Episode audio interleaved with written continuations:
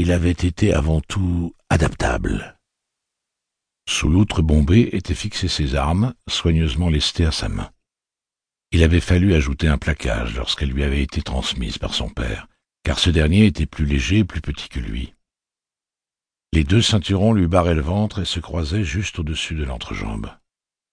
La graisse avait pénétré si profondément le cuir des étuis que même ce soleil philistin ne parvenait à le craqueler.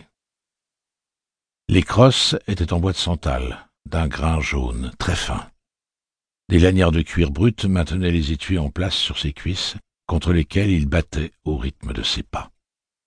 Le frottement avait dessiné deux demi-lunes plus claires et moins épaisses sur le tissu de son jean, deux arcs qui rappelaient presque des sourires. Les alvéoles de cuir des balles fichées dans le ceinturon dessinaient des hologrammes dans la lumière du soleil. Il lui restait moins de balles à présent. Le cuir poussait de subtils gémissements.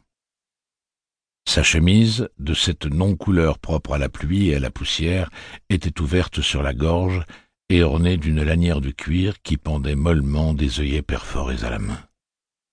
Son chapeau avait disparu, de même que le corps qu'il avait porté jadis disparu depuis des années ce corps qu'il avait laissé échapper des mains d'un ami mourant, et tous deux lui manquaient.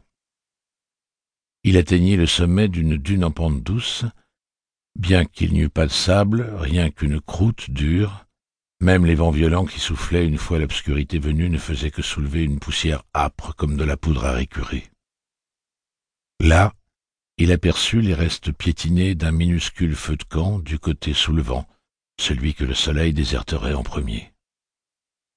De petits signes tels que celui-ci, qui attestaient une fois de plus la possible humanité de l'homme en noir, ne manquaient jamais de le réjouir.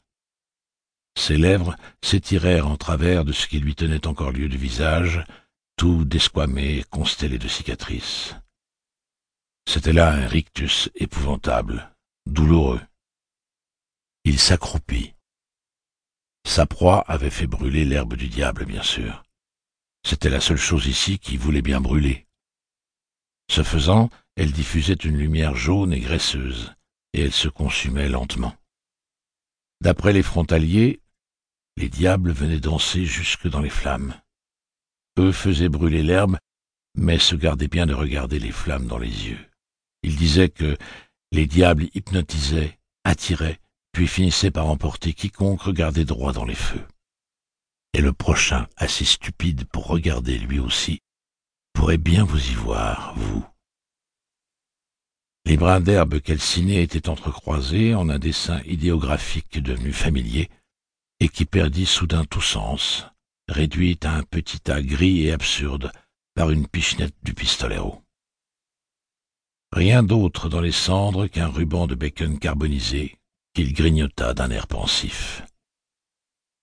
Il en avait toujours été ainsi, depuis deux mois que le pistolero poursuivait l'homme en noir dans ce désert, à travers ces terres désolées et interminables, ces paysages de purgatoire d'une monotonie à hurler.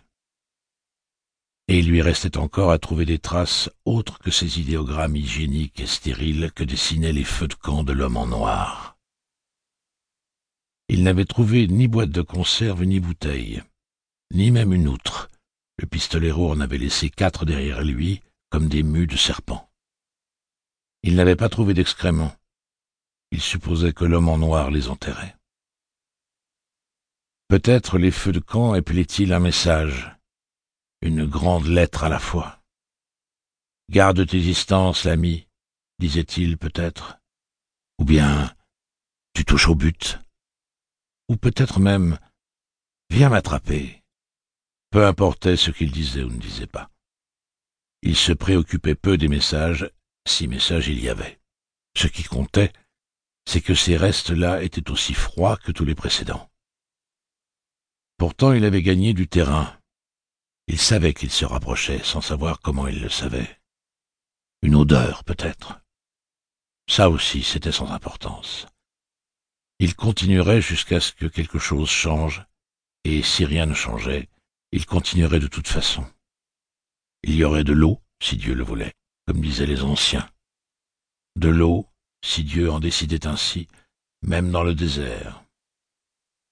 Le pistolero